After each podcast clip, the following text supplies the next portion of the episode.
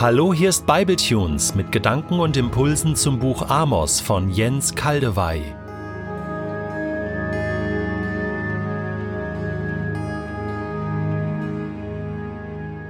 Ich lese in der Übersetzung Hoffnung für alle Amos Kapitel 3, die Verse 1 bis 8. Ihr Israeliten, hört, was ich, der Herr, euch zu sagen habe. Es gilt eurem ganzen Volk, das ich damals aus Ägypten befreit habe. Unter allen Völkern der Erde seid ihr das einzige, das ich als mein Eigentum erwählt habe. Deshalb ziehe ich euch nun für eure Sünden zur Rechenschaft. Gehen etwa zwei Menschen miteinander denselben Weg, ohne sich vorher verabredet zu haben? Brillt der Löwe im Dickicht, wenn er kein Tier reißen will? Knurrt ein junger Löwe in seinem Versteck, ohne dass er etwas erbeutet hat? Wird ein Vogel gefangen, wenn das Netz nicht gespannt wurde? Schnappt eine Falle zu, obwohl kein Tier hineingelaufen ist? Wenn in einer Stadt Alarm geblasen wird, erschrecken dann nicht ihre Einwohner? Und geschieht etwa ein Unglück in der Stadt, das der Herr nicht geschickt hat? Gott der Herr tut nichts, ohne es vorher seinen Dienern, den Propheten, anzuvertrauen. Wenn der Löwe brüllt, wer bekommt da keine Angst? Wenn Gott der Herr für die Menschen eine Botschaft hat, welcher Prophet kann da schweigen? Logisch, oder? Diese Redewendung, diese Frage, logisch, oder? Brauchen wir, wenn wir etwas dargelegt oder erzählt haben, das eigentlich unmittelbar einleuchten müsste. Es ist doch klar, es liegt doch auf der Hand, das ist doch offensichtlich. Da gibt es doch gar nicht zu diskutieren. Jetzt stell dich doch nicht so blöd. Muss ich dir wirklich beweisen, dass eins und eins zwei ist? Also echt. Logisch, oder?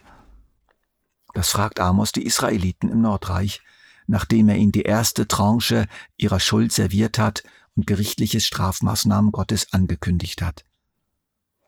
In ihren Gesichtern liest er bei einigen echte Betroffenheit, bei den meisten wohl ungläubiges Erstaunen, Abwehr, Trotz, Ärger, bei manchen eine Mischung von allen.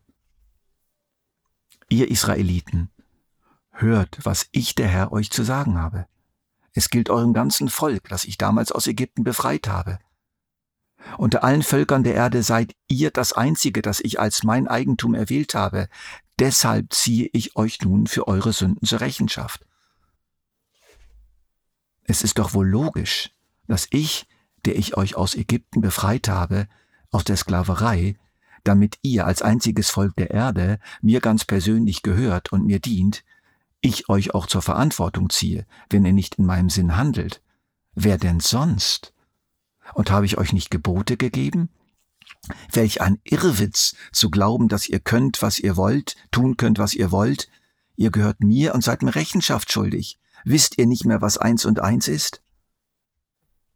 Jesus greift diese Logik später auf in seinen Reden und erklärt seinen Jüngern, der Diener, der den Willen seines Herrn kennt und sich nicht auf sein Kommen vorbereitet und nicht tut, was sein Herr will, wird hart bestraft werden. Wer hingegen den Willen seines Herrn nicht kennt und etwas tut, was Strafe verdient, wird weniger hart bestraft werden. Wem viel gegeben wurde, von dem wird viel gefordert. Und wem viel anvertraut wurde, von dem wird umso mehr verlangt. Wenn ich nicht gekommen wäre und zu ihnen gesprochen hätte, hätten sie keine Schuld. So aber haben sie keine Entschuldigung für ihre Sünde. Auch Paulus denkt in dieser Logik, als er sagt, und was erwartet man von jemand, dem eine Aufgabe anvertraut ist? Man erwartet, dass er sie zuverlässig ausführt. Amos konfrontiert Israel mit der göttlichen Logik. Er hat sie befreit, er hat sie zu seinem Volk gemacht und das gibt ihm das selbstverständliche Recht, sie auch zur Rechenschaft zu ziehen. Die Israeliten irren sich gründlich, wenn sie denken, es kann uns nichts mehr passieren, wir sind ja das erwählte Volk, Gott ist mit uns, Gott bleibt unser Verbündeter, egal was wir machen. Das ist so, als wenn sie sagten, eins und eins ist nicht zwei, sondern drei. Diese göttliche Logik gilt bis heute und sie gilt auch uns, den sogenannten neutestamentlichen Christen. Originalton Jesus, Jeder Baum, der nicht gute Frucht bringt, wird abgehauen und ins Feuer geworfen. Diesem ersten Grundsatz der göttlichen Logik fügt Amos einen zweiten hinzu. Gott der Herr tut nichts, ohne es vorher seinen Dienern, den Propheten, anzuvertrauen. Vorher hatte Amos gefragt, wird ein Vogel gefangen, wenn das Netz sich gespannt wurde? Schnappt eine Falle zu, obwohl kein Tier hineingelaufen ist? Natürlich nicht. Es ist logisch, es ist folgerichtig, es kann nicht anders sein. Ein Vogel kann nicht in einem Netz gefangen werden, wenn das Netz nicht ausgespannt wurde. Wenn es aber ausgespannt wurde und ein Vogel gerät hinein, wird er gefangen. Völlig klar. Und so ist es bei Gott. Völlig logisch, selbstverständlich, fraglos, normal, dass er seinem Volk gegenüber sein Tun vorher ankündigt. Gott selbst hat sich auf diese Logik festgelegt. Er bereitet seine Leute vor. Er sagt ihnen alles, was sie wissen müssen, um sich vorzubereiten, um gewappnet zu sein, um gewarnt zu sein, um Vorkehrungen zu treffen. Es entspricht der Logik des göttlichen Charakters, dass er seine Kinder niemals hinterhältig überfällt, niemals böse überrascht, niemals bei ihnen ein Wissen voraussetzt, was sie bräuchten, aber nicht haben. Wenn sie dann doch böse überrascht werden, wenn sie auf dem falschen Fuß erwischt werden, dann nicht etwa, weil Gott böse ist, sondern sie. Sie sind falsch gelaufen, Ihr Befuß, Fuß befand sich auf unheiligen Wegen, und sie haben die längst ergangenen Warnungen Gottes wiederholt in den Wind geschlagen und völlig vergessen. Und dieser zweite Hauptsatz göttlicher Logik wird nun noch weiter entfaltet. Wenn Gott der Herr für alle Menschen eine Botschaft hat, für die Menschen eine Botschaft hat, welcher Prophet kann da schweigen? Vorher hatte Amos gefragt, wenn der Löwe brüllt, Wer bekommt da keine Angst? Die Leute wussten exakt, was er meint. Viele von ihnen hatten schon erlebt, dass die automatisch zusammenzuckten und das Herz anfängt zu klopfen, wenn das Gebrüll eines Löwen unvermittelt in ihr Ohr dringt. Das konnte man gar nicht verhindern. Das war nun einfach mal die Folge vom Hören eines Löwengebrülls in freier Wildbahn ohne Zoo. Wenn Gott etwas mitteilen will, wenn er etwas auf dem Herzen hat für seine Menschen, dann sucht er sich Mittel und Wege, das auch zu kommunizieren.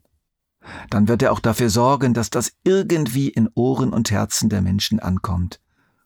Zum Beispiel wird irgendein Mensch als Prophet reagieren und kann unmöglich schweigen. Der Prophet Jeremia beschrieb das besonders eindrücklich.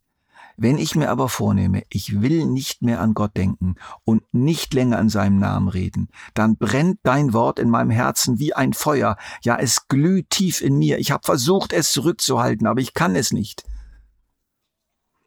Der Prophet ist ja immer ein lebendiger Mensch innerhalb der jeweiligen Kultur, der die Offenbarung Gottes, die er erhält, so übersetzt in die Zeit und Kultur hinein, dass sie auch verstanden wird so begegnen uns in diesem Abschnitt des Propheten Amos zwei Leitsätze göttlicher Logik. Erstens, wer von Gott erwählt wurde, befreit wurde, zu seinem Volk, zu seiner Familie hinzugefügt wurde, der ist Gott rechenschaftspflichtig. Er ist nicht mehr sein eigener Herr.